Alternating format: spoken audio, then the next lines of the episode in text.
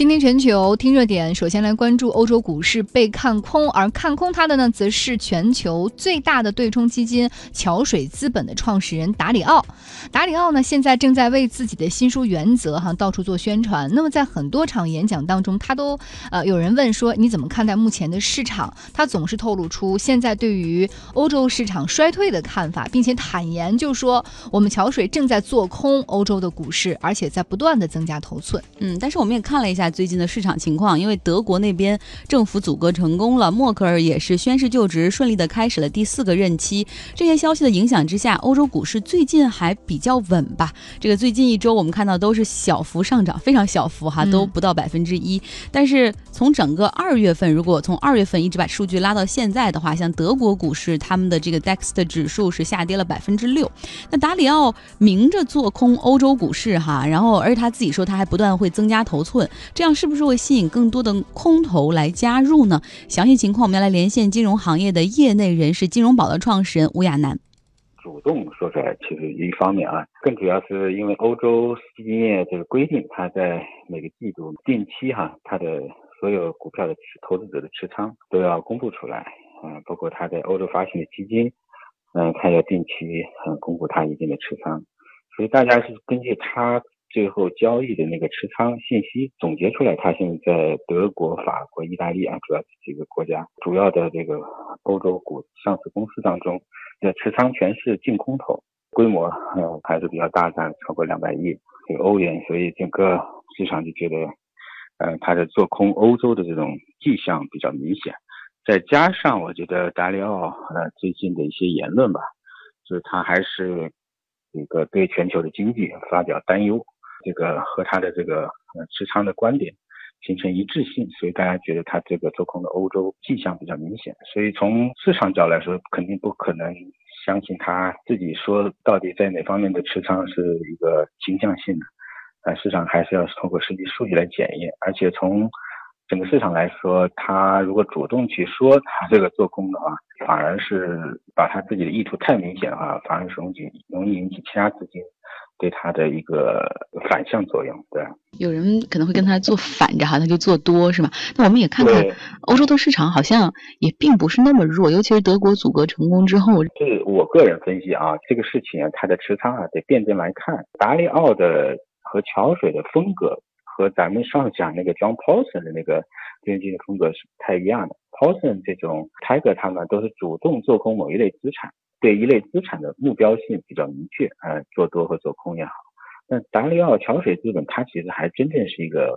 呃对冲意义上的投资风格，也就是说，它一方面做空某一份资产，但另外一方面肯定做多另外一块资产，就是他们会形成一个多空的这样一个对冲的效应。它最主要的目的是不希望风我们叫风险敞口不要太单一，而且太集中。所以他不希望出错的概率太大，希望是用多空的方式互互相一个制衡作用，或者是想对他观点的判断上一些这个一些对冲的效果。所以我是感觉，如果他在欧洲这几个国家和股票个股上做空的话，他一定在哪另外一些资产做多了，肯定他有一些倾向性观点，比如说他觉得不看好欧洲，但是他不希望直接用做空股票这一个。仓位来来赌这个方向，那肯定在其他资产类别，比如说做多美国资产啊，就是来做一个对冲作用，啊，因为他希望这种出售的概率更加减小，使他基金的这个波动啊不要太大。他的风格和其他几位风格不太一样的地方，在一定概率下能够去把各种资产的相关性。抓得更加强一些。再跟我们说说最近这个欧洲股市的一些情况吧。欧洲股市去年也是涨了差不多百分之十几二十左右，今年年初到现在三个月了，怎么样表现呢？我觉得欧洲股市这几个月其实相对美国股市还是比较弱的啊，就是它的确德国这个国家经济复苏的这个迹象是有的，但是呃，其实压力都蛮大的。嗯，我们来看达里奥啊，他并不是说直接去做空欧洲的几大股指，这样来实现他对欧洲股市的看空，他是通过做空一些蓝筹股的股票来实现看空。那被他看空的公司有这些，大家听一听哈：软件巨头 SAP，还有西门子、梅赛德斯奔驰以及它的母公司戴姆斯戴姆勒，还有这个安联保险、慕尼黑再保险、德意志银行。哇天，德国这么多资产都被他看空，还有包括联合利华是他空头头寸最大的。另外呢，法国的道达尔能源，然后也是被看空。它整个的看空在欧洲市场那边的投入大概是二百二十亿欧元。那我们再来跟这个亚楠探讨一下美国股市吧。昨天晚上呢，道指是涨了一百一十五点，那纳斯达克呢是在连续几天上涨之后，昨天是稍微回落了一点点哈。那总体来说，美股最近是不是还是很强呢？美联储这个鹰派的思路哈，好像还是比较。强硬一点，加息的次数啊可能会多于市场原来的预期，然后再加上我觉得特朗普现在一些贸贸易保护主义啊，可能会使全球的需求都会受到很大影响，所以这个是大家对呃股市的担忧。当然，我觉得短期来说，美国股市可能还受益于两块，一个是这个特朗普的减税的这个力度啊，可能慢慢会逐步反映到这个企业的盈利上。第二个就是。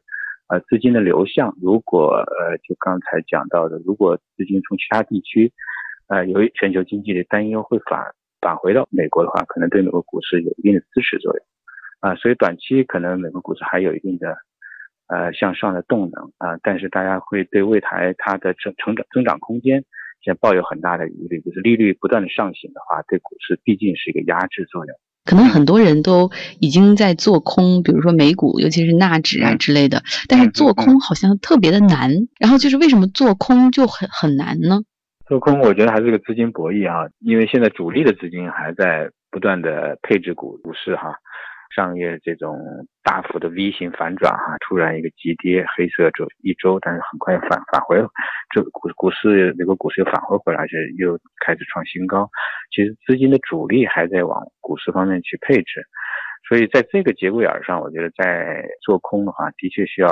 很大的资金量啊，以及很大的这个决心，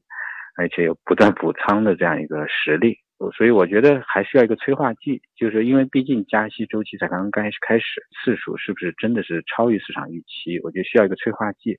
比如说像这个十年国债的这样一个利率的这个拐点，二点七到二点八，成为上一个这个 V 型这个股市黑色一周的这样一个呃催化剂。那么我们觉得，如果呃利率市场如果再出现一个陡的上升。往上抬头的话，那也可能成为下一个催化剂，呃，所以我觉得可能需要一个催化剂，使得空头这种力量能够增强，使多头的信心啊被打弱，需要一个双方更强的一个博弈。